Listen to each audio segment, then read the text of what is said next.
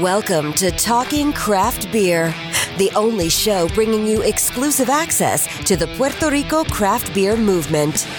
Every episode is packed with in depth conversations with beer industry leaders and the latest news and information on upcoming events.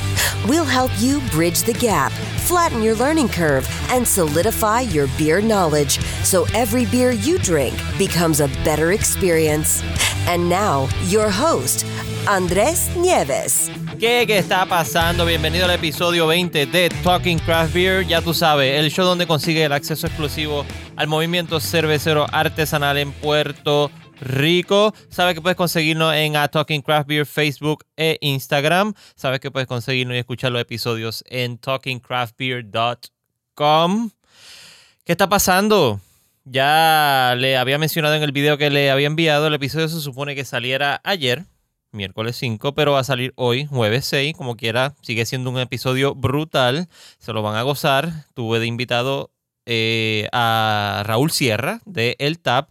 Hablamos un montón de cosas eh, de los episodios que me siento que, que ha sido de los mejores. Esto fue como que un flow bien nítido, fluyó la conversación bien nítida. Me encantó. Gracias a Raúl, gracias a Rebeca por habernos dado la oportunidad de, de entrevistarlo. Eh, mencionamos una actividad que va a haber el 15 allá, el 15 de diciembre en el TAP, así que estén pendientes, escúchenlo.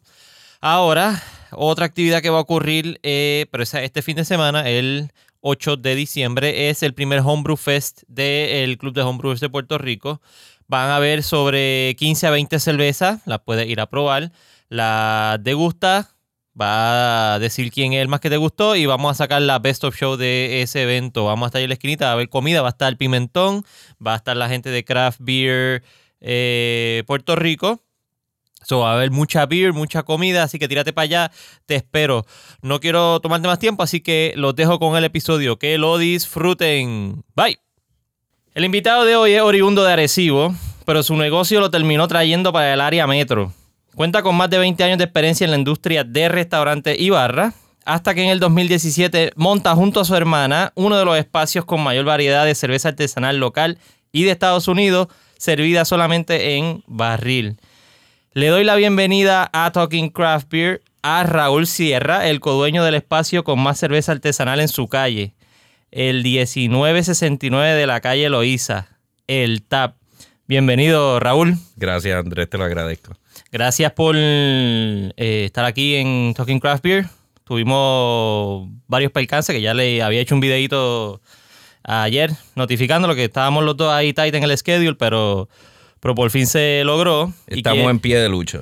Quiero agradecer también a Rebeca, tu hermana, que es la codueña del TAP, por eh, habernos contactado. No, ya habíamos hablado un tiempito en, en el TAP tú y yo, pero nos logramos contactar el otro día que estaba en el TAP, jangueando un ratito allí nos, nos puso al día. Exactamente. Voy con la pregunta clásica, que es, ¿a qué olía tu infancia? Eh, adiache. Eh, yo creo que el olor, yo creo que el olor más, como que más sobresaliente que te tengo que decir de mi infancia, creo que era como que salitre. Ujú. Bueno, de, chamaco nosotros vivíamos frente a la playa en Arecibo y, y no es como ahora. O sea, yo jugaba afuera. So, la, la cuestión del olor a salitre o, o cosas de afuera es como que, el- pero te tengo que decir que específicamente el salitre, o sea, la playa ahí cerca, es, es como que el olor más, el, el- el recuerdo más fuerte que tengo de un olor de mi infancia es definitivamente salitre. Eh, igualito al. Asimismo me contestó el episodio anterior Adrián. Porque es lo mismo, se pasó todo, todo el tiempo, toda su infancia Sí, en, sí, sí, sí. en la exacto. playa. Digo, o sea, por supuesto, nosotros los puertorriqueños eso es normal que nos pase porque hay tanta playa, nosotros tan chiquito y tanta playa, pero sí, o sea, te- literalmente de chamaco nosotros vivíamos en una urbanización que, que yo salía, mi, papá surfeaba y yo salía al frente, literalmente al frente de la casa y ahí mismito estaba la bajada para bajar a Hmm. la playa, o sea, al, al frente, al frente del mar. ¿Y dónde era esto? En, En Arecibo? Arecibo, una urbanización que se llamaba Duamel, el, que, que es uno de los extremos de la, famo- de la famosa marginal de Arecibo. La, Arecibo tiene una marginal que, que, que, cruza desde el área de Santana y cruza todo el pueblo hasta prácticamente el otro lado del pueblo de Arecibo y en uno de los extremos de esta marginal está esta urbanización. Esto es el que es como un, como un malecón que va por todo el borde de la playa. Bueno, era, era la urbanización que quedaba exactamente pegada a la destilería de Ron Granado. Mm. nosotros bajábamos a la playa, nosotros bajábamos a la playa y, tú seguías caminando por la orilla de la playa y veías el, el, edificio que por supuesto después se convirtieron en las ruinas de la destilería Granado, pero era prácticamente el, eh, lo que colindaba con la urbanización de nosotros era la destilería de Ron Granado. O sea que ya está como que viendo un, algo en común de por qué, por qué llegaste a donde estás. Puede, puede, ser que me haya afectado, puede ser que me haya afectado para el resto de vida, pero ahí vamos. Te tocó. Mira, eh, ah, mencionaste que tu papá surfeaba. ¿Tú surfeabas también? Sí, sí, sí. Corrí patineta, o sea, muchos años, en realidad, muchos años todavía. Todavía tengo dos o tres patinetas. Tengo una en el baúl del carro. ahora, pues ya tengo dos o tres años más. Ahora tengo una, ahora tengo una eléctrica. Ya no tengo que patear tanto como cuando era más joven. Ah, como las de, como las de este muchacho, el eh, blogger eh, Casey Neistat. exactamente. Yo tengo una patineta de esa. Y ahora, Qué pues, cool. Tengo un controlcito y me monto en la patineta y le doy al control controlcito y ya no tengo que patear ni y, sudar y es ni con, nada. Ah, es con Y control. es con un control, con un control, el control se conecta por Bluetooth a la patineta y vámonos por ahí para abajo. Yo pensé que era como, lo, como los Segways, que el- al tú meterle forward motion... Lo que pasa es que existen estilos que son así, Mm. pero la mía es con control remoto. Ok, ok, ok. Sí, que son un palo. Digo, allá él en Nueva York él las corre... Sí, sí, allá, él, allá la transportación eléctrica es normal. Sí. O sea, es everyday lifestyle. O sea, la, la- la- la- no, yo que estuve hace, hace un- dos o tres meses en Nueva York, que la, la gente en bicicleta, patineta, o sea, todo tipo de transportación eléctrica es totalmente. Y ahora tienen la, las Teresinas. Exactamente. Tienen unas Teresinas. Vi en California. He visto un par de videos que, que la- las tienen estacionadas así. Tú las marcas como con un QR code y la, la alquilaste y la dejas en otro lado. Pero sí, sí, de chamaco, de chamaco sí, me, me gustaba mucho la playa, surfeé mucho, pero ya eh, eh, creo que en un momento como que tuve más pasión por, por, por correr patineta y, y- y me quité de surfear hace muchísimos años atrás. Sé que en algún sitio tengo un longboard escondido, no recuerdo ni siquiera dónde lo dejé, pero sé que existe. Tiene que seguir recogiendo. Como Exacto. estábamos hablando ahorita, algún lado detrás de algunas cajas Exactamente, exactamente. lo tiene. Yo corría mucho patines en casa y me encantaba brincar rampa, los inline. Y me encantaba brincar rampa y brincar el carro y tirarme de. bajar la escalera. Lo mejor Óyeme, es- pero sí, volviendo, al- volviendo a, lo, a lo de la pregunta de, de, de- por supuesto, de, la infancia, si hay, si hay algo, si hay, si hay un recuerdo claro que tengo de esa época, era que yo jugaba afuera, o sea, jugaba afuera. Sí, Estaba sí. loco porque fuera por la mañana para salir por la puerta para afuera y jugar afuera. No es como, como ahora, que, que- que es una pena que, que uno viva tan encerrado y que los chamacos en- encuentren tanto placer en las cosas electrónicas. O sea, yo toda mi infancia yo jugué afuera. Yo vivo aquí en un complejo y lo- lo- cuando lo único los veo es en, en Halloween. Cuando salen a tricortear, gracias a Dios que todavía salen a tricortear, porque si no. Créeme que te Yo de entiendo. infancia era así mismo, calle, jugar al esconder, a jugar tiritápati y todo el revolú, y daban las nueve de la noche y papi hacía el pito. El pito, el pito famoso. Llegaba, había que salir corriendo. Recógete. Son las 8, 20. Exactamente, exactamente. Mira, eh, me mencionaste en la información pues que yo por lo general le pido a los invitados que me envíen que estudiaste mercadeo. Sí. Estudiaste por allá mismo en... Sí, en la Inter en Arecibo. En la Inter en Arecibo. Me gradué de San Felipe, del Colegio San Felipe en Arecibo. eh, y después entonces estudié en la Inter. Estudié mercadeo. Mercadeo en general, no con ninguna especialidad. Eh, bueno, yo estudié administración de empresas. eh, acabé en, en gerencia, pero te tengo que decir que siempre me gustó más la parte de mercadeo.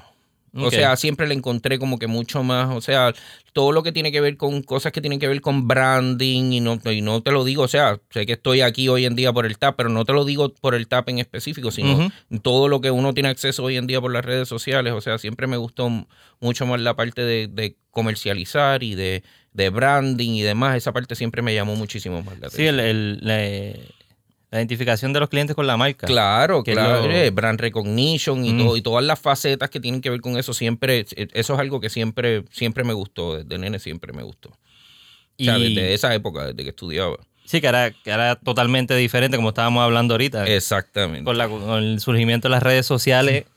Ciertamente es como que un poco más fácil, pero como que también es difícil. Sí, no, claro, y hoy en día las opciones son innumerables, porque hoy en día la- eh, prácticamente el Internet es una enciclopedia de, de ver cómo te puedo explicar, de, de no, no, sé si opciones es la palabra correcta, pero de ideas.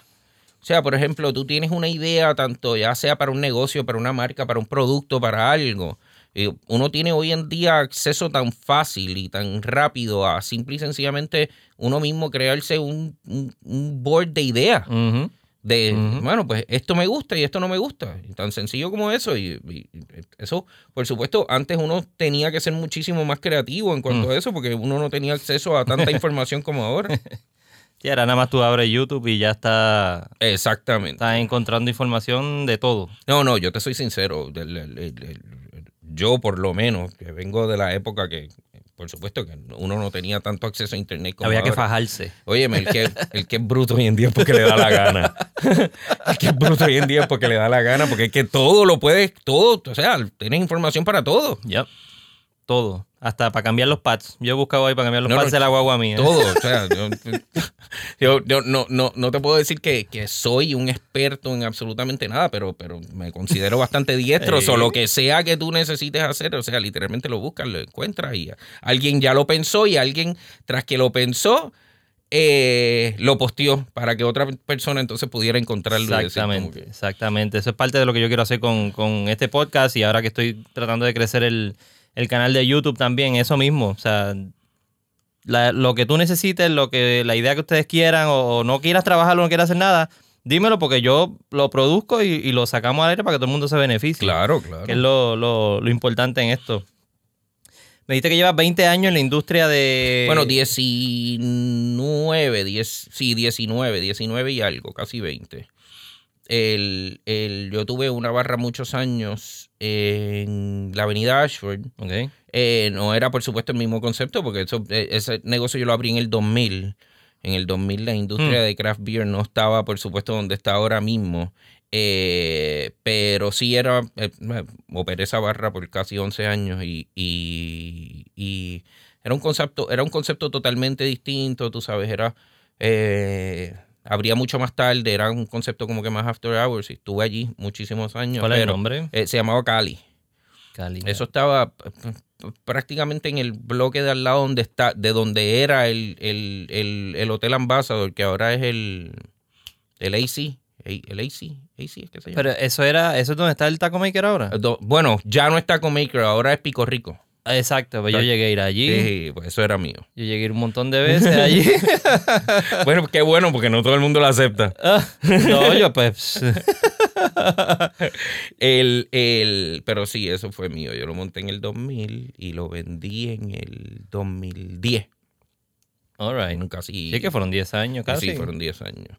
Eh, eh, pero sí, o sea, fue una super escuela. Desde el punto de vista de barra, eh, es una super escuela. O sea, me enseñó muchas, te tengo que decir que me enseñó muchas cosas de qué pueden ser mis fuertes y mis limitaciones. Y cuando, pues, estamos tanteando con la idea, cuando estamos tanteando con la idea del tap, ya, pues por supuesto, estoy mucho más maduro, mucho... Entonces, uno, en, en- un momento así, uno puede aprender a, a- a- o entender cuáles son las limitaciones de uno, en qué uno es bueno, en qué uno no es bueno. Y ahí es que entonces, eh, por supuesto, mi hermana y yo nos unimos, eh, hemos trabajado juntos muchísimo tiempo y tenemos una excelente relación y... y por supuesto, ella cubre lo que, lo que yo Lo no sí. cubro, lo que no me Que es- gusta, lo que no sé hacer, ella se encarga y yo... Que eso es lo importante, admitir y- o aceptar hasta dónde tú llegas, no querer ser No, no, master no. o of everything. Exacto, porque nadie es un Swiss Army humano. Eso, eso, eso está más que claro. Pero sí, en esa época, pues, yo, como te puedo decir, yo era mucho más joven. Y cuando tú eres mucho más joven, piensas que puedes hacerlo todo. Y en realidad no es así. O sea, lo- lo- los negocios en el momento de práctica, es, es- ay, la parte organizacional es bien importante. Y, y todo lo que tiene que ver con los cumplimientos y hacer las cosas bien hechas es súper importante cuando uno quiere que el negocio tenga una larga vida. eh, eh, son, son- eh, sin mi hermana me volvería loco, de verdad que me volvería loco porque ella, o sea, se encarga de todos esos detallitos, de todas esas cosas y yo brego más con la guerrilla de la noche, tú sabes, y, y- y en realidad nos complementamos súper bien y no, no, no nos pisamos los talones y, y gracias a Sí, Dios. tienen su, su boundaries. Sí, sí, sí. Y Y, se- y es, y es una época totalmente distinta. O sea, mi hermana y yo nos llevamos un par de años de diferencia. El, pero estamos los dos ahora en una posición que, que, que en realidad está bien nítida, porque ahora pues cada cual tiene su familia, ella tiene su hija recién nacida, yo tengo mi, yo tengo un chamaco de siete años, pues la- la- la- la- las prioridades como que cambian. O sea, uno quiere hacer las cosas bien hechas pa- para que todo el tiempo estemos bien. El, el, pero sí, eh, es, o sea, no, no te puedo decir que ella es de una, eh, de una gran ayuda para mí porque no es una gran ayuda para mí. Es que literalmente Sí, no es que podría funcionar Sí, sí. si ella no estuviese Sí, mío. eh, no, no se recuesta uno del otro. No, no, no, para nada, para que nada. está cool. Y eso me dijiste que terminaste en el 2010 y pues abri- abriste el TAP en el 2017, en ese periodo Sí, yo, que... mira, yo te soy sincero, yo soy un, lo que se llama en inglés un serial entrepreneur. Nice. El- Muy bien. Yo he tenido muchísimos negocios, o sea, creo que creo que, que la, la hora no nos da. Pero estás en el momento perfecto, o sea, Sí, sí, sí, estabas- sí. Podemos decir que estabas muy adelante en ese en esa época. El, el, cuando, o sea, inclusive cuando llegué, que te pregunté que a qué te dedicabas, porque me habías hecho un comentario de algo que pasó al- ayer en tu trabajo, yo tuve una compañía de equipos médicos, yo he tenido mil negocios, o sea, yo, Mm. yo he tenido mil negocios, o sea, yo toda la el, el, yo lo que pasa es que te tengo que decir, déjame ver cómo te lo puedo describir para, o sea, sin, sin que me coja mucho tiempo. Yo, eh, existe mucha gente que tiene, que puede tener esta idea, la idea de un millón de pesos. Yo tengo esta idea que yo voy a hacer este negocio que me va a dejar un millón de pesos. Que estoy seguro de que lo has escuchado. Lo que pasa es que no todo el mundo tiene. Pero es que la gente tiene que entender que un millón de pesos son... ¿Cómo es? Mil, mil...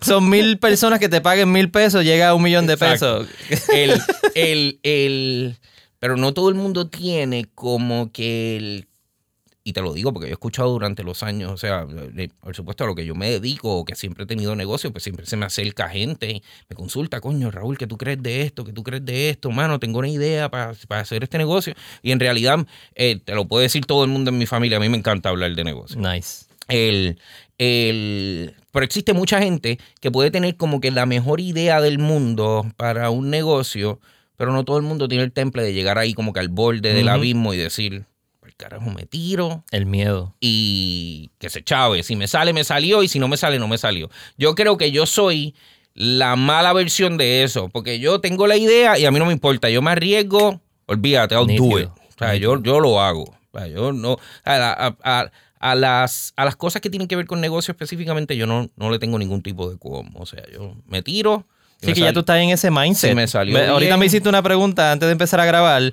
Me la preguntaste porque estás en ese mindset. Claro, que lo- claro, el- claro. Por, por dónde es que tú vas y qué es lo que tú quieres hacer. Exactamente. El, el, entonces, ¿qué pasa? Que eso, pues, por supuesto, causó durante los años. Yo he tenido supermercados, he tenido, o sea, créeme, yo he estado en, en muchas facetas, en muchos negocios, he tenido muchos negocios. Pero, pero, el, el negocio de tanto de comida como de bebida, te tengo que decir de las dos cosas porque en realidad le encuentro mucha pasión a las dos cosas. O sea, le tengo mucha pasión a lo que tiene que ver con, con la bebida. Pasé muchos años en lo que tiene que ver con coctelería. Eh, pienso que evolucionó, evolucionó, evolucionó, evolucionó, evolucionó y le, y le, y le llegó el momento en que le tocó el, el- el- le tocó la oportunidad a la cerveza. O el- el- y pienso que lo que está pasando, lo que ha estado pasando por los últimos par de años está más que nítido. O sea, te lo digo, yo me lo vivo todos los días. O sea, el- por supuesto, mi desayuno, almuerzo y cena, pero, pero, pero, pero sí me, me lo disfruto, me lo disfruto un montón. O sea, ver, verlo evolucionar, verlo crecer, ver, ver la- la- las distintas ideas de todo el mundo, el respeto que se tiene por distintas marcas, el respeto que se tiene por, por, por los brewers, o sea, por, por en, overall, lo que está pasando con, con- con el área de, de, de las cervezas en realidad está bien nítido. Y cómo, cómo, ya que estamos hablando, entramos en el tema de la cerveza. ¿Cómo te surgió ese interés de la cerveza a ti? La cerve- por lo menos la cerveza artesanal. eh, eh, Eh, diablo, buena pregunta, porque es que lo que pasa que es que si creo, estoy tratando de pensar como que en ese momento, esa, estoy tratando de pensar como que en ese momento en que probé algo que dije, oh my God, perdóname, esto no se parece en nada a lo que yo llevo bebiendo los últimos la- 20 ni a la años. Weiser, ni a la Miller, ni a la Diablo, y no- Que uno le robaba el zipi a los papás cuando... No le quiero, no le quiero dar, o sea, no, no, no. Yo bebía, yo, sí- yo Creo, no estoy 100% seguro, porque no estoy seguro, te tengo que decir que no estoy seguro si fue en un viaje, pero sí sé que me pasó en Old Harbor, en Old Harbor Old School. eh, los árboles la verde. Exactamente. El- Exacto. Que, que fue como que, diablo, perdóname en el alma, esto no es esta y esta y esta y esta, las cuales no se merecen que mencione su nombre. El, el, pero esa fue, que- creo que, que o, o ahí o en un viaje, algo a Estados Unidos, pero sé que en, en un momento me pasó eso, lo que le pasa a todo el que bebe cerveza Exacto. buena Sí. que es esa- ese, ese primer sorbo que tú dices, diablo, esto no se parece en nada a lo que yo llevo toda la vida probando. O sea, eh, y, y, y eso fue, fue- ca- cambia la vida de uno. Sí. O sea, cambia la forma en la Sí, que... te pones más exigente. Claro, muchísimo más exigente. Yo siempre recuerdo la... y te lo digo, o sea, como que dando un poco para atrás, pero siempre recuerdo que hubo un momento en cuanto a comida específicamente, que tú salías a comer a un restaurante, y esto por supuesto va muchos años de esto, tú salías a comer a un restaurante y todos los restaurantes tenían mozzarella steak fritos y, y pechugas cordon blue de bolsa. Y entonces tú salías al restaurante y comías por la experiencia de la decoración Ajá. y los meseros y la cuestión, hasta que por supuesto empiezan a entrar estos chefs que se acaban de graduar de la. Escuela de Artes Culinarias, y empiezan a hacer estos inventos con recetas y cosas más nítidas. So, ¿Qué pasa? Que la persona entonces, de la misma forma que pasa ahora con la cerveza, la persona entonces, o sea, el cliente, el consumidor, se aprende a diferenciar qué es bueno y qué no es bueno. Ya hoy en día existen tantas y tantas opciones de, de, de óyeme, de súper buenos chefs que tienen Sí. tan y tan y tan, que ya tú te sientas en un restaurante y te traen una, una cordón blue de estas de bolsa, oye, y tú vas a saber esto es una porquería Chico, que tú ¿qué compraste en? Sam's, exacto. No me El- coges sanga. Pues eso mismo pasó con la cerveza. La gente se cansó de beber, de beber la misma, la misma, la misma, la misma, la misma, hasta que probó. Hasta que probó y dijo, no vuelvo, no vuelvo. Que a mí me encanta cuando prueban, eh, cuando- especialmente cuando prueban la IPA. Sí, sí. Que, que se ponen así todo el bitter beer face y se descuadran. ¿Pero qué es esto? Esto sabe Diablo, pero porque malísimo. esto, pero porque a mí me dicen, pero porque esto es tan amargo. Pero porque esto es tan amargo. Oye, me- créeme que todas esas caras yo las he visto. Ajá. Todas esas caras, acuérdate que yo vivo behind the bar. Ajá. Pero, pero, pero sí, el, el- pero sí te tengo que decir que a la misma vez que pasa eso, la gente quiere probarla. Sí. O sea, la gente quiere probarla. Oye, me pasa con todo, porque estoy seguro de que la primera vez que, que tu papá o la persona mayor que te dijo prueba de esta cerveza, la- el primer sorbo es, es, es- óyeme, esto es un acquired taste. Yes. El, el, pero, pero sí me da satisfacción que la gente por lo menos quiera. O sea, me- te lo digo, me pasa en el caso en el caso tuyo que acabas de mencionar las IPA, a mí me pasa con las sours. Cuando hay tres, cuatro, cinco sours en el board, diablo, déjame probar esa sour. Y yo, mm, como que lo miro por encima. mm, creo que esto va a ser una cara de arremillado. Eh, eh, de Popeye, de Popeye. Exacto. La persona, "Mm, diablo, pero ¿y por qué esto sabe así? Yo, que el estilo es así. Ese es el estilo. Y, y te lo digo, y de la, de la misma forma que te digo eso, está el que llega, que sabe, que conoce, que le gustan. ¿Qué hay sour? Dámelo. Lo más sour que tenga. Nosotros en el episodio anterior que estuvimos bregando con la con Adrián y con las de Wicked Wheat, habían como 13 o 14 sours. Yo la había cogido medio repelillo, como que no me estaban cuadrando, pero chacho, después de, de ese tasting que hicimos en el episodio, demasiado de rica. Y, no, y, es- eso, rica. eso mismo, lo que tú mencionaste de las IPA, o sea, es totalmente normal. Al principio es como que, diablo, pero este sabor, pero es un super acquired taste y después tu, tu paladar lo pide. Ya después quieres double IPA, tú Ujú. quieres que sea más hoppy, yo quiero que sea más hoppy todavía. todavía. Porque- Las brut que vienen ahora, Exacto. que son más, más eh, amargas y son, son secas.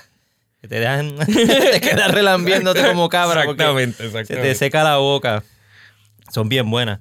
Eh, hablando de cerveza, ¿cuál es tu cerveza preferida? ¡Ea! Mira, yo te tengo que decir que yo...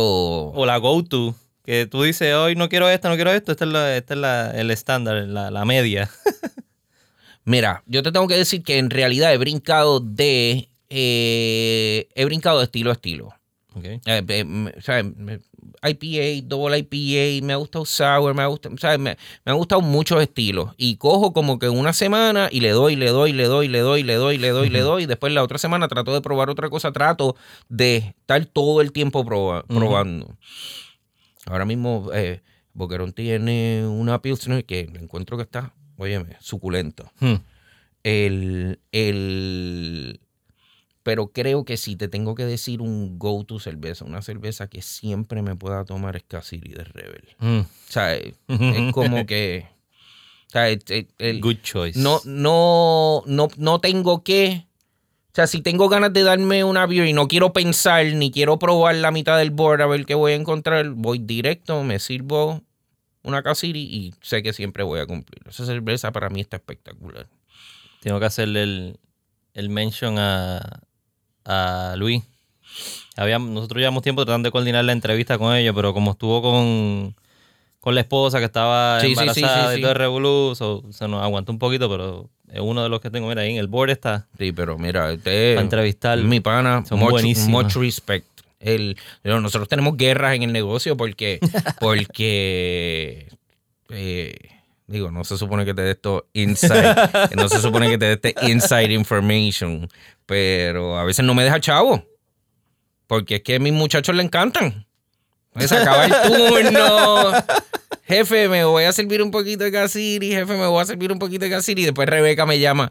Mira, el cake de casiri está descuadrado. Y yo, "Eh, Pasa, porque es que a todos les gusta, de verdad. Vas a tener que comprarle uno para ellos. Sí, Y hacerle, exactamente. como me contó Adrián, que a- allá en la cervecería que él trabaja en Wicked Wheel le regalan cajas de cerveza. Por trabajar le regalan una caja de cerveza. Pues va a tener que comprar uno y pues tiene un vaso nada más. Pero sí, contestando tu pregunta, creo que esa- eso es como que un go-to, o sea, no me falla nunca. O sea, no, le- el tengo, ten- o sea, te tengo que decir opciones, por supuesto le tengo que dar props a Rebel porque es de aquí y sabe espectacular, pero tengo, tengo opciones, o sea, le- eh, hay otra cerveza que a mí, que, que yo también, que es Two of Never de Lagunita, Ujú. óyeme, no me falla nunca, en verdad. Sí, Siempre- eso es como un estándar de jazz. Exacto, es como que, pero es que esta cerveza siempre sabe como que perfecta, pero es dependiendo como que del mood. Eh, pero si, si empiezo no paro, te lo digo, las opciones son interminables, o sea, hay mucha, hay, hay, hay mucha buena cerveza. de, la- de las mismas opciones que tiene en el TAP, y vamos a entrar a eso ya mismito. Aprovechar ahora, eh, si quieren conocer más sobre el TAP, pueden ir a el Facebook o Instagram, tiene el mismo handle que es at el TAPPR, at el TAPPR, E-L-T-A-P-P-R, Instagram y Facebook.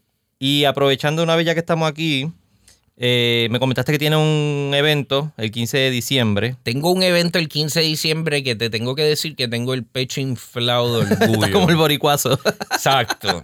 Eh, por primera vez vamos a coger todo el board, todas las líneas, 38 líneas de cerveza y las vamos a meter todas locales. wow. Eh, todos los brewers locales con todos los estilos que tengan disponibles. Hmm. Vamos a coger aquello y no va a haber una sola cerveza importada ese día. El 15 de diciembre. El 15 de diciembre. ¿Desde qué hora? Eh, bueno, el, el- el- la- el- yo abro usualmente a las 3 de la tarde, o a las 3 de la tarde va a estar todo tapped. Pero los eventos usualmente empiezan 6, 6 y media de la tarde por ahí para abajo hasta que, Hasta que cierren. para que cierre. Nítido. Pero El sí, 15 de diciembre. Hoy estamos a 5. Hoy es miércoles 5. Estamos grabando esto hoy 5. Mañana 6 de di- diciembre. So, no es este sábado, es el próximo. 15 de diciembre. Ya que estamos hablando del TAP, 1969 de la calle Loíza. ¿Cómo surge la idea de montar el TAP después que fuiste por todo ese trayecto de, de- de trabajo y, ok. y eh, negocio? Ok, pues te tengo que decir que la idea estaba clara en que nos queríamos ir por algo relacionado a craft beer. Ok. Eh, ¿Cuándo fue esto más o menos? esto O si abriste el 2017, pues... Sí, es- bueno, yo diría que como finales del 2015, una cosa así, ya, ya mi hermana y yo estábamos hablando del asunto. Eh, Finales del 2015, sí. Y ya teníamos, o sea, teníamos claro la idea de que nos queríamos ir más o menos por ahí. Por supuesto, desde el punto de vista de negocio, pues la parte de craft beer estaba súper on the rise en ese Ujú. momento. Ujú. Y nos sentábamos y nos reunimos y entonces nos- en un momento decidimos, ok, vámonos de viaje. O sea, vamos a montarnos en un avión y vámonos de viaje y vámonos por ahí a ver qué, qué vemos que nos, que nos guste, que nos llame la atención. Hacer research. para Exacto, hacer research. Que, que aprovecho para hacer un paréntesis. Las personas que estén queriendo montar un negocio, mire, hágalo de la forma correcta, montese en un avión y vaya a hacer research como Dios manda. Sí, aquí no, aquí no aplica YouTube. Exacto. Aquí no vayan a YouTube. Tienen que vivir la experiencia completa. el, el, el- pues entonces eso fue lo que hicimos. O sea, Nos montamos en un avión y nos fuimos, oye, viajamos, corrimos y fuimos a Bruce y fuimos a un montón de tap rooms y fuimos como que más o menos escogiendo ideas que nos gustaran y hasta que sea, volvimos con una idea más o menos, volvimos, te tengo que decir que, que llegamos con una idea más o menos concreta. Ya cuando llegamos, lo que hicimos fue ver locales, ver locales, ver locales, ver locales, lo cual te tengo que decir que estábamos, que vimos solamente locales en la calle Loíza, o sea, yo vi, qué sé yo, 15 locales, una cosa así en la calle Loíza. Wow. Eh, hasta que, hasta que por supuesto pudimos, pudimos llegar a un acuerdo por el local que tenemos ahora. Eh, pero teníamos una idea ¿sabes? concreta. Ya cuando llegamos de viaje, ya teníamos nombre, teníamos el concepto, teníamos la cantidad de, de líneas que teníamos que traer. Yo, ¿Y cómo fue ese proceso del desarrollo de- del concepto? Porque, porque lo otro, o sea, por lo menos la- el, el otro bar que tenía ya era, pues, probablemente era una barra, un, un seating space y toda la cuestión, pero ya, ya esto es otra cosa que es, literalmente está específico en, en cerveza solamente. Sí, y en realidad por ahí fue que nos quisimos ir. ¿ok? O sea, quisimos que fuera, o sea, queríamos que fuera específicamente de cerveza y queríamos que fuera específicamente barril, o sea, only draft. Ujú. Eh, digo, no, no, no, no, no, quiero decirte que me, que me cierro la puerta a lo de la cuestión de botellas y latas y demás. No, no. O sea, sé que el mercado existe, porque por, supuesto, pero desde el punto de, de vista de nosotros, en el caso del TAP en específico, en el caso de este en específico, nos queríamos concentrar solamente en draft. O sea, y, y sí te tengo que decir que en esa parte, o sea, yo soy extremadamente maniático. O sea, te tengo que decir que, que a otro nivel. Allí el- el- la puerta del walking cooler no tiene candado. A cualquier persona se puede asomar. Aquello allí adentro se puede comer. O sea, literalmente nosotros venimos y cambiamos una un barril por una cerveza y la cerveza la cerveza nueva te da el hint de la cerveza anterior y se pica la manga y se mete nueva. Se o metió sea, nuevo, muy bien. y se limpian las líneas un lunes sí, un lunes no, a eso no. Eh, religiosamente, o sea, religiosamente te lo digo, o sea, en cuanto a la parte que tiene que ver con... Porque es que lo que pasa es que, es que tú estás jugando con el sabor de un, de un brewer, tú estás jugando con, con, el, con el sabor, con la receta de un brewer, tú quieres que eso esté lo menos alterado posible, tú quieres darle eso ahí al cliente tal y como el brewer lo quiso, que el, que el cliente lo probara. que es lo, eh, él- es lo mismo que me dijo Neil cuando yo lo entrevisté. Para mí es eh, para, para él, para ellos es más preocupante la cerveza cuando está pegada que, que si llega o no llega, que si se perdió, que si se hundió el barco, que si whatever. Es más preocupante eso porque no está representando lo que realmente ellos Claro, no está representando lo que, lo, lo que el brewer quiere de verdad. So, para esa parte, o sea, nosotros tenemos, no- nosotros tratamos esa parte con muchísimo, pero te estoy hablando de muchísimo respeto. Y, y te lo digo porque es una parte que cuesta mucho dinero, pero lo, buscamos la forma de hacerlo bien hecho, cosa de que, de que, de que, de que al final de. Al, al final de la cadena, cuando el cliente recibe su cerveza en la mano, está tomándose y probando lo que el brewer quiere. O no, con esa parte de verdad, de verdad que no jugamos. Así que lo mismo que yo le digo a todo el mundo, eh, eh, si reciben una cerveza que está mala en el lugar que estén, no piensen que esto es como lo, o sea, en, en un taproom, no piensen que esto es como los fast food, que si tú le devuelves el hamburger, sabe o piensas que te van a escupir la comida o algo, díganselo a, a la persona que le está atendiendo en el lugar, porque probablemente es eso mismo. Entonces, se les puede dañar un cake completo por estar eh, la línea sucia Sí. o el tap sucio, whatever. Y, y tú te quedas callado y se le daña todo. Dí- No, no, no, díganselo. Y, y no, claro, lo mejor que existe, lo mejor que existe, ¿por qué? Porque eso, ah, eh, por ejemplo, con los locales específicamente, no, la, la- la- o sea, la comunicación siempre es bastante abierta. so, Inclusive lo- lo- los primeros que prueban son mis muchachos o yo. So, cuando algo llega al negocio, o sea, nosotros conectamos el cake, probamos, todo el mundo, ah, mano, está nítida. O sea, alguien la siente como que, mano, la siento como que media, no me sabe igual que la otra. Rápido yo agarro el teléfono, mi hermana agarra el teléfono y llama, mira, este ¿qué, qué tú crees? Y, y nos ha pasado, diablo, me pasó que me llamaron de tal sitio que sabía, no te preocupes, sácalo, yo voy para allá a buscarlo. Sí. ¿Sabes? Que, que, que, pero, pero ¿qué pasa? Que al final del, al final del asunto todos queremos lo mismo. O sea, que el, que el cliente la reciba ahí como, como, como, como, se, como se merece tomarse. Sí, la representación real Claro, que, claro. que quiso el, el brewer. Eso es bien importante y lo hablamos, como digo, en ese episodio con Neil eh, lo hablamos. Y yo se lo pregunté porque eh, surgió la preocupación. Varias personas me preguntaron, personas que no están así tan inmersas como nosotros en el, en el movimiento, me lo preguntaban. Pero es que hay veces que hay cervezas que saben bien malas, que están, pero no malas de que es que están probando, como hablamos ahorita de una IPA, es que le saben extraña, que le huelen mal. Y yo por eso que estaba dañada la cerveza. Sí, sí, sí. La Oye, puede pasar, o sea, puede, eh, eh, puede pasar. Ujú. O sea, pasa, te tengo que decir que pasa el mínimo, pero puede pasar. El, el, pero sí, tratamos de, de- de, en cuanto a esa parte, que, que- que, todas las bases estén cubiertas. Y entonces, ¿qué pasa? Que a veces tú tienes una cerveza que, por ponerte un ejemplo, es más frutosa o es más un stout Hmm. pues de- cambias un estilo en, en- en esa línea en específico, quitas un stout y pones otro tipo de cerveza y la, el otro tipo de cerveza te da como que ese, todavía te da como que el taste, hint sí. a café, a chocolate. A...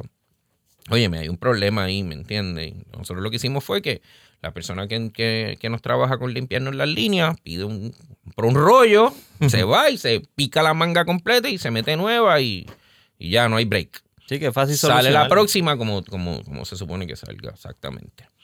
Mira, eh, ¿cuán difícil se le hizo montar todo el, el proceso? Me refiero, obviamente, como estábamos hablando ahora, está surgiendo lo, lo que es el entrepreneurship y todo el mundo quiere montar su negocio, pero como dice, tienen que hacerlo de la manera correcta, hagan su research correcto. ¿Cómo, ¿Cuán difícil o cuán fácil se le hizo eh, montar todo el concepto? Ya obviamente tú venías con experiencia anterior de, de todo lo Sí, que habías montado antes. Eh, Pero los gobiernos cambian. Todos los, los beneficios o, o tramos que le hace el gobierno a los empresarios surgen. No, no te Eh, estoy pidiendo detalle de. No, no, de- no, no, no, no, no, no, no, no. Óyeme, no, y tienes toda la razón. O sea, creo que de la, creo que de los escalones más grandes que existe cuando uno va a montar un negocio es cumplir con el gobierno. Ujú, Ah, porque no importa lo que pase, hay que cumplir con el gobierno. Hay que cumplir con el gobierno en taxes, en permisología, en esto, en lo otro, pues esa parte, por supuesto, se convierte en complicada, en difícil y en costosa. Que a veces se le olvida al mismo gobierno que si yo lo monto y te pago, Exacto. vas a recibir los chavos. Exactamente. Pero, pero sí, oye, es parte del struggle tanto en este tipo de negocio como en cualquier negocio. Es, es- es un proceso por, lo, por el que hay que pasar cuando uno decide tener negocio propio. Es, es- para mí con los años se ha convertido en normal. Sé que es un dolor de cabeza, porque en realidad sé que es un dolor de cabeza. Eh, cuesta mucho. ¿Sabes? Tener los permisos al día y cumplir con la parte que tiene que ver con taxes y con y con la, todas las, las regulaciones y los cumplimientos con los empleados y con salud y con bomberos y la cocina y óyeme, todo eso, eh, todo eso cuesta chavo y todo eso da trabajo. Sí. Pero es parte de la decisión que uno toma cuando, cuando, o sea, cuando, cuando uno decide tener negocio. Eso no, no hay, no hay forma de brincar ese paso. Hay que- Sí, que a veces eh, yo veo que surgen tanto, tantas orientaciones y tantos proyectos del mismo gobierno que si ayudar a empresarios y ayudar a empresarios, tú ves los que son, los que salen eh, airosos y montaron el negocio y les fue bien, pero a mí me gustaría como que ver también dónde falló este, si fue que falló por voluntad propia, pues me cansé, no quise hacerlo más, o, o, o qué sé yo, cual- eh, eh, ver la- ese otro lado de la moneda de por qué no fue exitoso ese negocio. Que Eh, sería bueno que también lo presentaran, porque entonces el otro que viene sabe que dónde no debo fallar o qué no debo hacer. Lo que pasa es que las estadísticas de negocios fallidos están claras, o sea, no, no, de, de, de- de- estoy seguro de que tiene que existir un número, no lo sé ahora mismo, pero estoy seguro de que tiene que existir un número de cuántos negocios fracasan de mil que se montan. Estoy seguro de que eso tiene que ser un, un número que debe de existir, una estadística que debe de existir. El, sí te puedo decir, desde el punto de vista personal, que, que parece mucho más fácil de lo que en realidad no lo es para nada. O sea, y sí te tengo que decir que no es para todo el mundo. O sea, uno por supuesto, eh, eh, te lo digo yo pensando en cuando no tenía negocio, pues, mano, pues, yo quisiera como que tener mi propio, mi propio negocio y estoy seguro de que mucha gente le pasa por la mente y mucha gente lo piensa y mucha gente inclusive hasta está en camino a tener su propio negocio. oye, me es mucho más difícil de lo que parece. O sea, es muchísimo más difícil. El, el, y, y todos los negocios son un riesgo. Absolutamente todos los negocios son un riesgo. Tú puedes montar un negocio, te puede ir bien, te puede ir mal, puedes... yo lo único que puedo recomendar es no pongas no pongas hasta la comida que tienes en la nevera porque existe la posibilidad de que te quedes en la calle. El, el, pero el, la, la, lo, lo, que sí te puedo decir en cuanto a los negocios, en cuanto a cuando uno tiene negocio propio, es que es 24 horas, 7 días a la semana. O sea, eso no, no para, nunca. O sea, cuando es tuyo.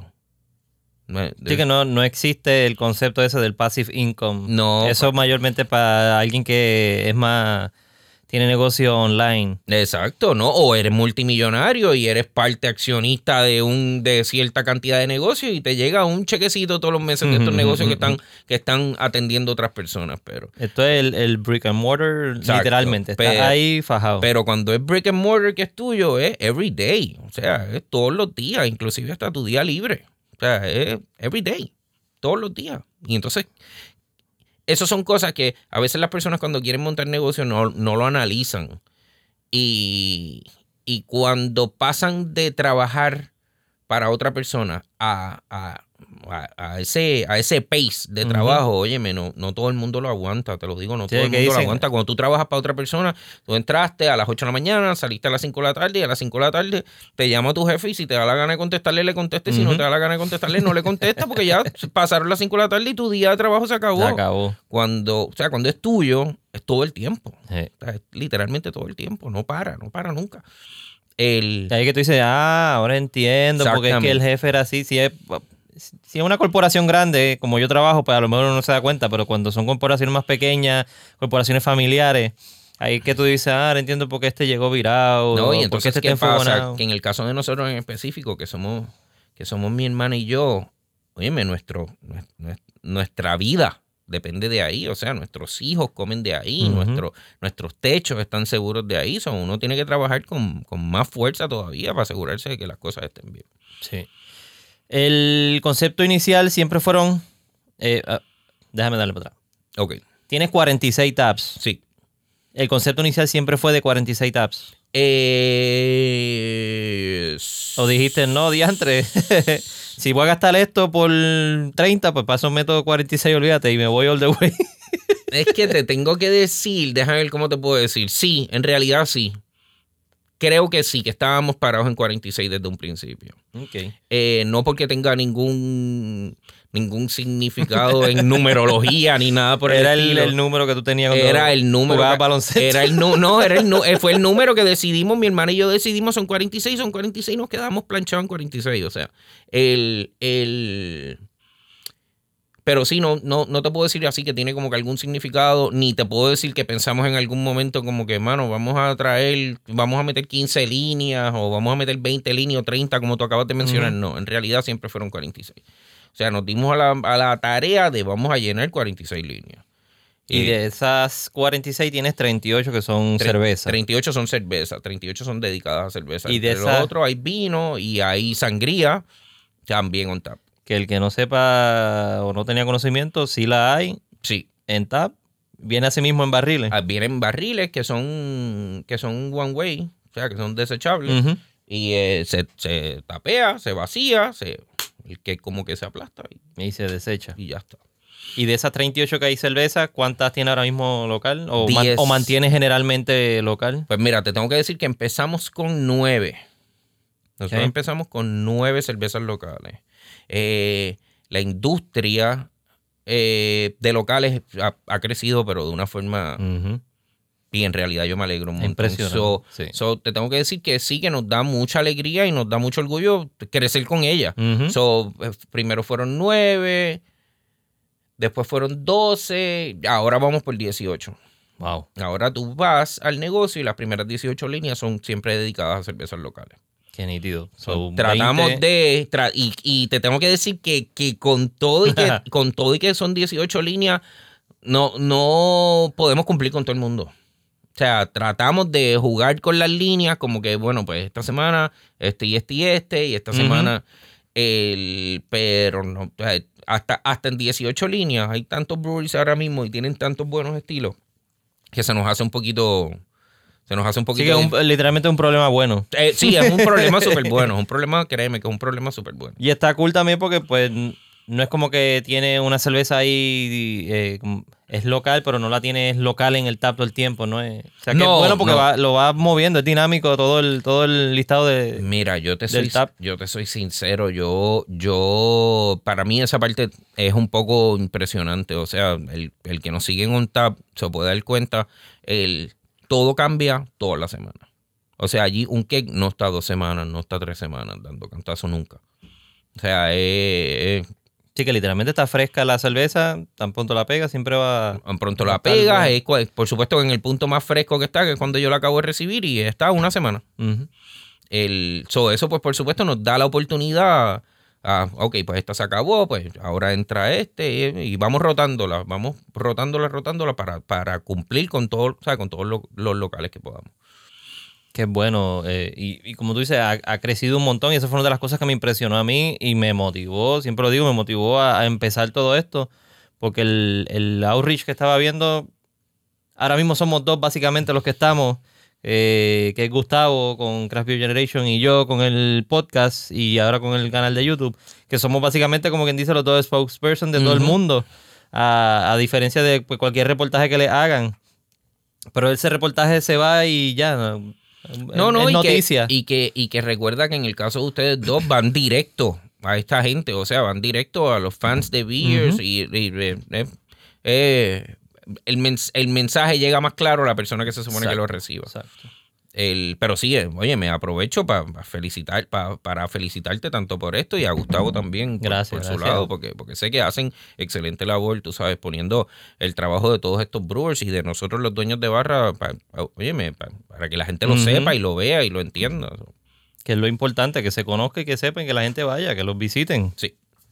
Eh, me dijiste que tiene 18 normalmente, pero recuerden que el 15 de diciembre van a ser todas las 38. Todas las que 38, acuérdense. todas las 38 van a ser locales solamente. Si lo estás escuchando ya el año que viene, pues vamos a tratar de hacerlo un evento anual en diciembre. So, Sí, sí, esperen al 2019. Por eso, por eso mismo fue que lo hicimos, o sea, celebrando por supuesto la parte que tiene que ver con Navidades, con la parte de Puerto Rico, pues, y, y, y en realidad te tengo que decir que, que lo- o sea, los brewers locales, eh, eh,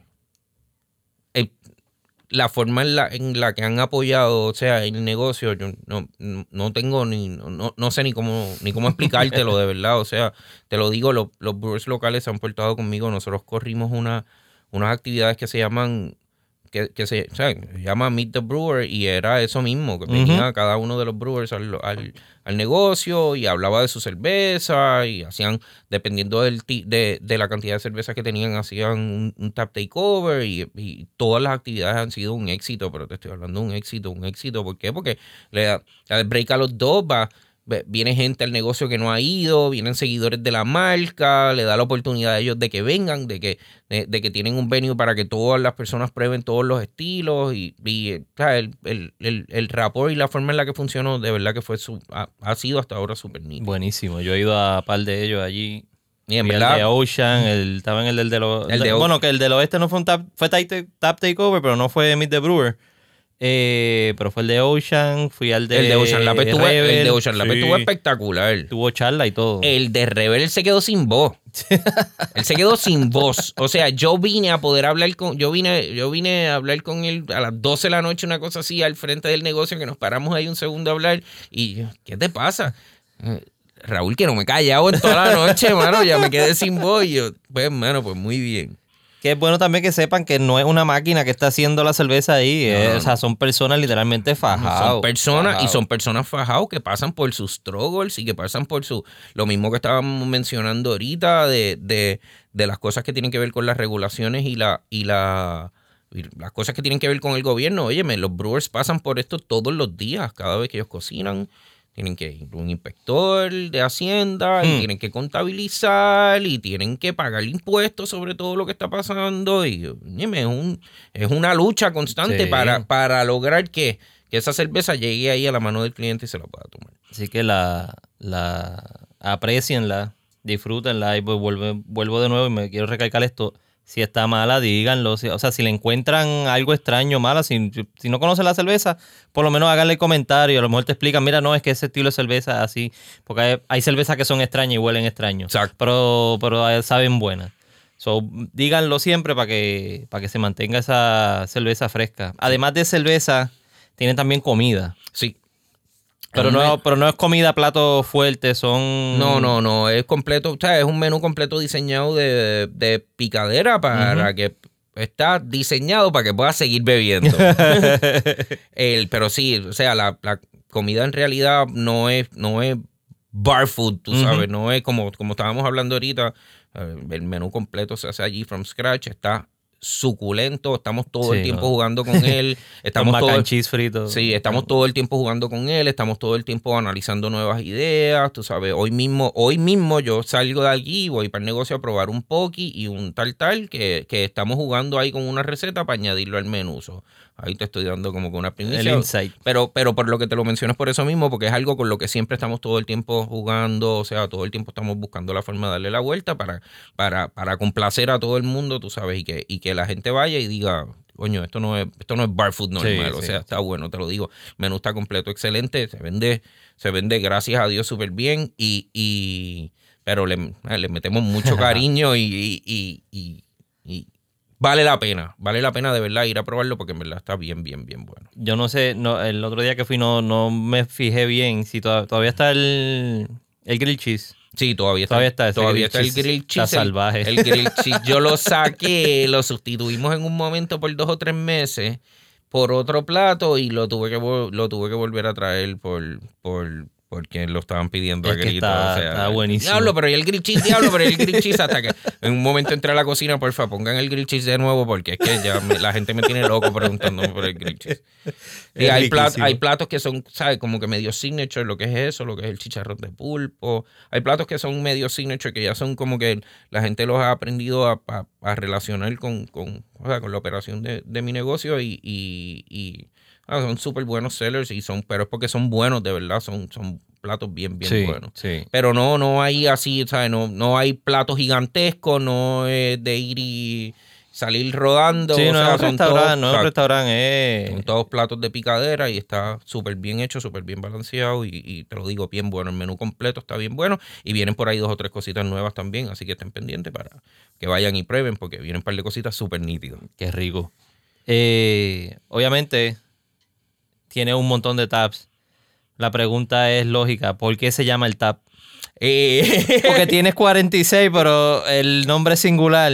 eh, sí, bueno, eh, te tengo que decir que el nombre, el Spanglish, es parte de, de- es- bueno, es parte de todos los puertorriqueños, porque en realidad es parte de todos los puertorriqueños, pero lo- específicamente el TAP por lo que tiene que ver con el location, o sea, nosotros quisimos y gracias a Dios nos funcionó hacer esta combinación de que sea accesible tanto para los turistas y que sea un spot local, Sí, o sea, sí. que los locales puedan ir y probar sus buenas beers y, y, y gracias a Dios hemos estado en la posición de que, de que cuando vienen buenas beers, tú sabes, no, bueno, no quiero sonar mal, pero somos de los, la mayoría de las veces somos como que de los, si no el primero de los primeros en tenerla.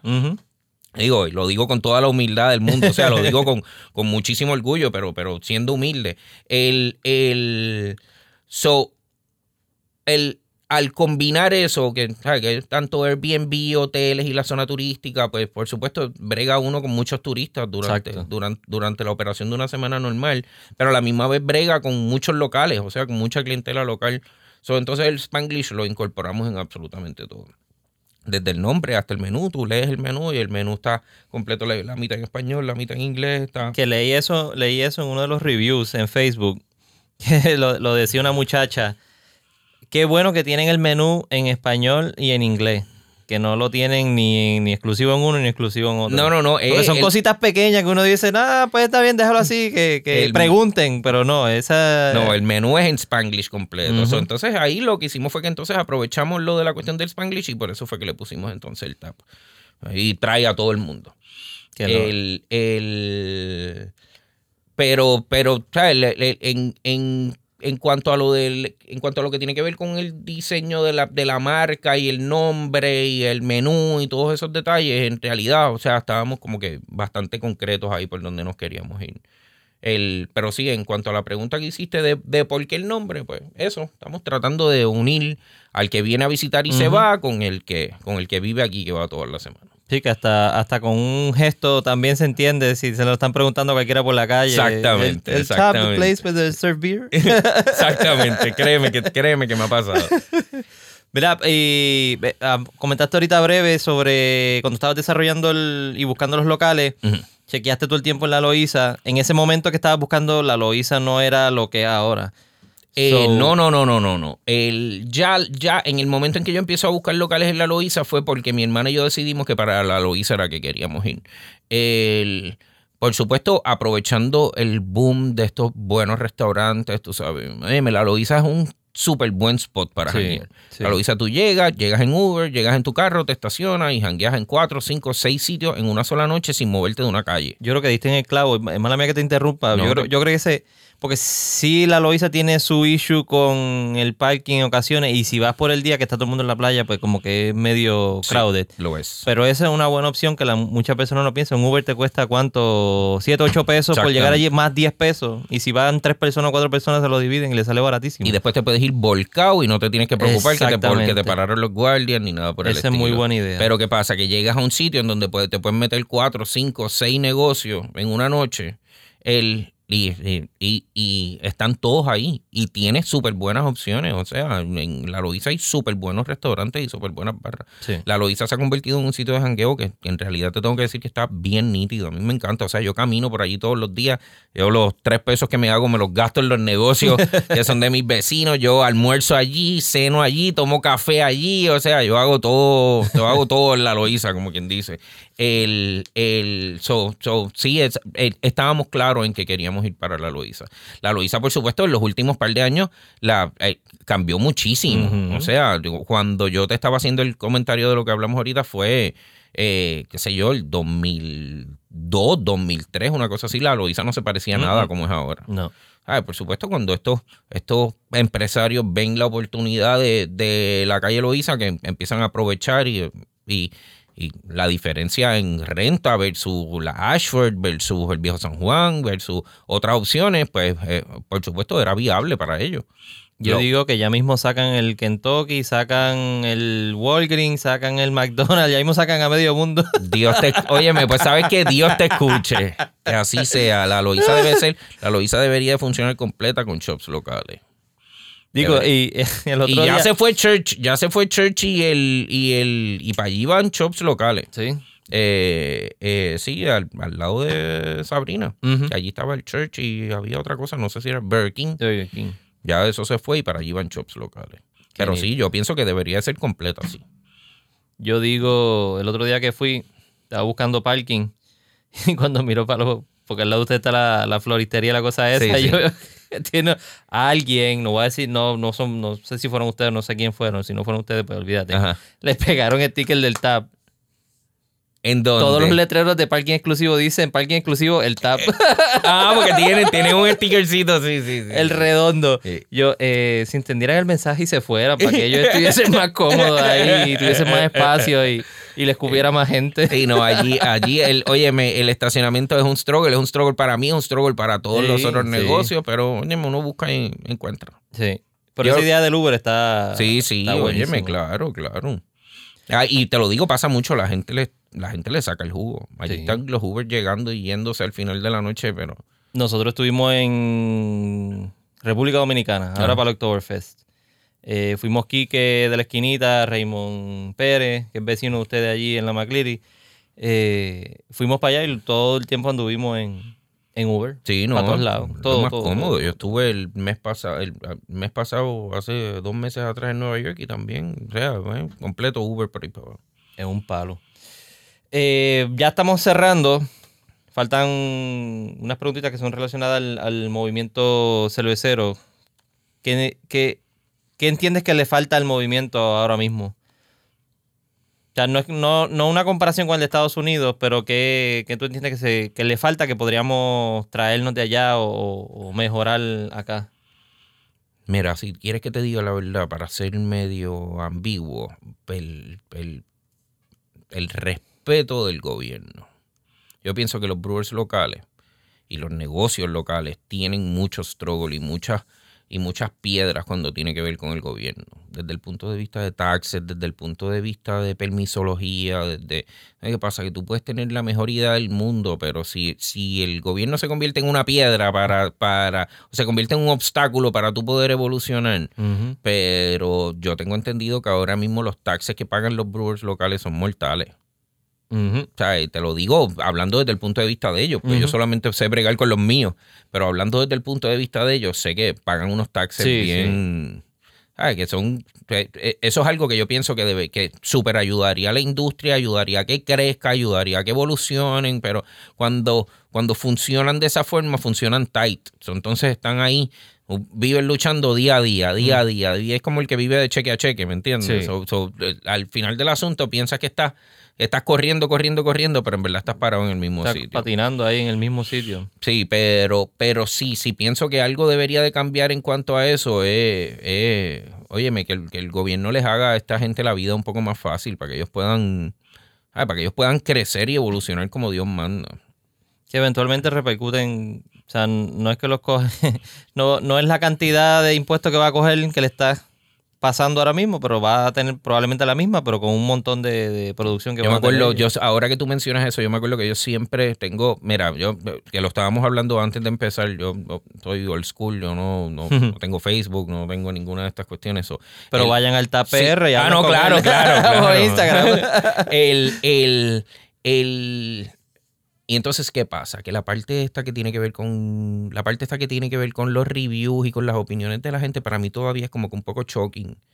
Y me- siempre tengo el recuerdo claro de un, de un muchacho que hizo un, un review eh, quejándose del precio de una cerveza local. Estoy tratando de acordarme qué cerveza era, pero me acuerdo que fuera, era una cervecería local que hizo un specialty y costaba más caro del usual. Que te adelanto, yo no marco por marcar.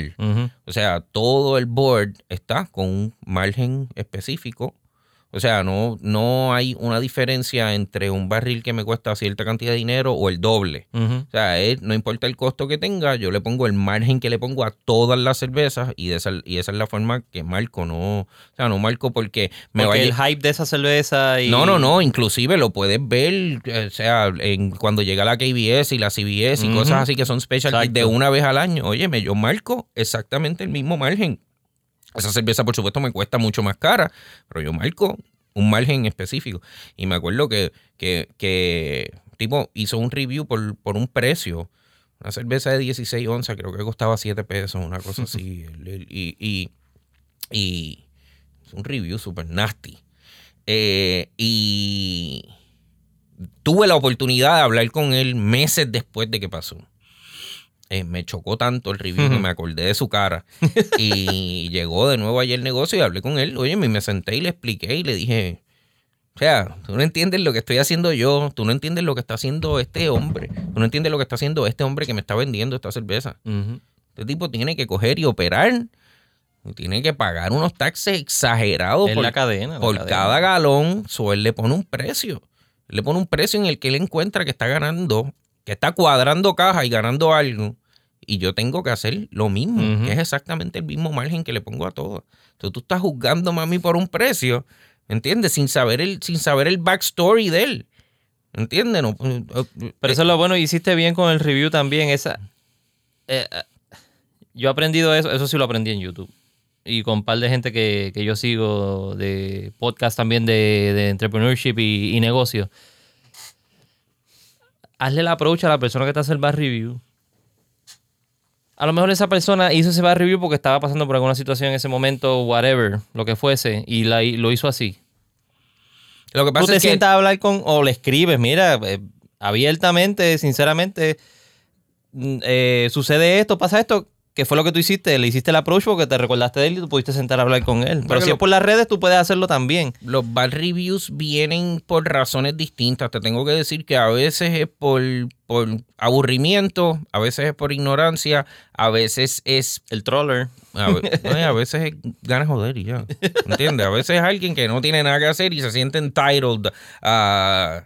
Pero. eh, Sí, porque está aquí detrás de la computadora y nadie me está viendo, nadie. Exacto. Yo siempre pienso, diablo, y cuando a alguien le dan los nuggets fríos en McDonald's, ¿se siente y le hace un review a McDonald's de que los nuggets estaban fríos? O le dan el furlón en Subway todo aplastado, no es ese sándwich así bonito de la foto.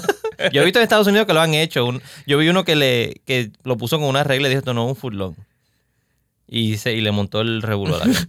Pero, Pero- eso- pero pero son esos mismos que están fastidiando. Volviendo a la pregunta que me hiciste, creo que eso, eso ayudaría al, al crecimiento y a los dos o tres que están en planes de abrir, a los dos o tres que están en planes de, de empezar. Óyeme, hay, hay una, hay uno, hay unos, hay unos escalones grandes que hay que, que sobrepasar para que, para que la forma de hacer negocios desde, la, desde el punto de vista de ellos en específico sea más cómoda.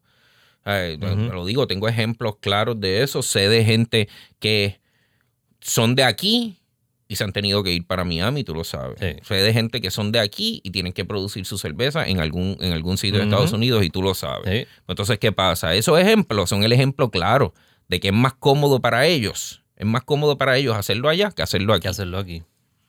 Pero obviamente tú has tenido, por lo que me, por lo que vamos a hablar ahora, tú lo has hecho correctamente y te has mantenido aquí, te has quedado aquí eh, apoyando el movimiento cervecero local y aunque tenés cerveza también eh, craft beer de Estados Unidos, porque obvio hay que tenerlo, los turistas siempre vienen y nosotros pues es la única forma de nosotros tener ese acceso Claro, por a supuesto, no, yo las cervezas, las, la- o sea, las importadas las tengo, las, las importadas las tengo por muchas razones. Primero que nada, me gustan. Segundo que nada, óyeme, el cliente tiene que tener la opción. Está el cliente turista que quiere venir y, tener, y reconocer algo, pero está el cliente de aquí, como tú, que quieres ir y probar qué fue lo último que hizo Bells o qué fue lo último que hizo, ¿me entiendes? Sea, tú quieres ir y, y probarla, pues por supuesto siempre van a estar. Ahora mismo el otro día con la Quisiera yo decirte que voy a tener 500 líneas. con pero- la 22 anniversary que tengo el, hago la botella allí, mira. Ah, de Stone, La que hizo Stone con- que hizo José Flora, que estuvo en el, en el podcast también Espectacular. hace unos días. Es la única forma que tenemos acceso a ella. Exactamente. Tú lo has hecho bien. Me comentaste que tiene una segunda fase, una segunda etapa. ¿Se puede, ¿Puedes decir algo o Eh, esto lo dejamos acá y después lo contamos? Bueno, lo- pues está medio secreto. está- eh, te tengo que decir que, que está medio secreto, pero sí, va, viene algo por ahí nuevo. Algo del tap. No te preocupes que tan pronto esté, tan pronto esté un poco más planchado de lo que está ahora mismo, no te preocupes que te, te- te- te paso la información y te dejo saber para, para que la tengas, pero sí viene algo por ahí. Pues ya saben, cosas buenas están pasando con el tap. Eh, Raúl lo está haciendo bien, tú puedes hacerlo bien también. Eh, Craft Beer Movement en Puerto Rico está creciendo. Obviamente yo siempre voy a tratar de tener toda la información para que tú la escuches y la tengas. Quiero agradecerte Raúl. Eh, estamos on time, mira, te lo dije. No lo puedo creer. no te das cuenta, el tiempo pasa. Gracias por estar aquí en el podcast. Gracias a. Rebeca. Eh, me hubiese gustado estar aquí con ustedes. Me hubiese gustado también hacerlo. Estamos acá en el estudio, en Talking Craft Beer Studio. No, quería hacerlo allá en, en el TAP. Pero lo importante es que se dio y que va a salir al aire y lo van a poder escuchar tu historia Qué bueno. y, y toda la historia del TAP.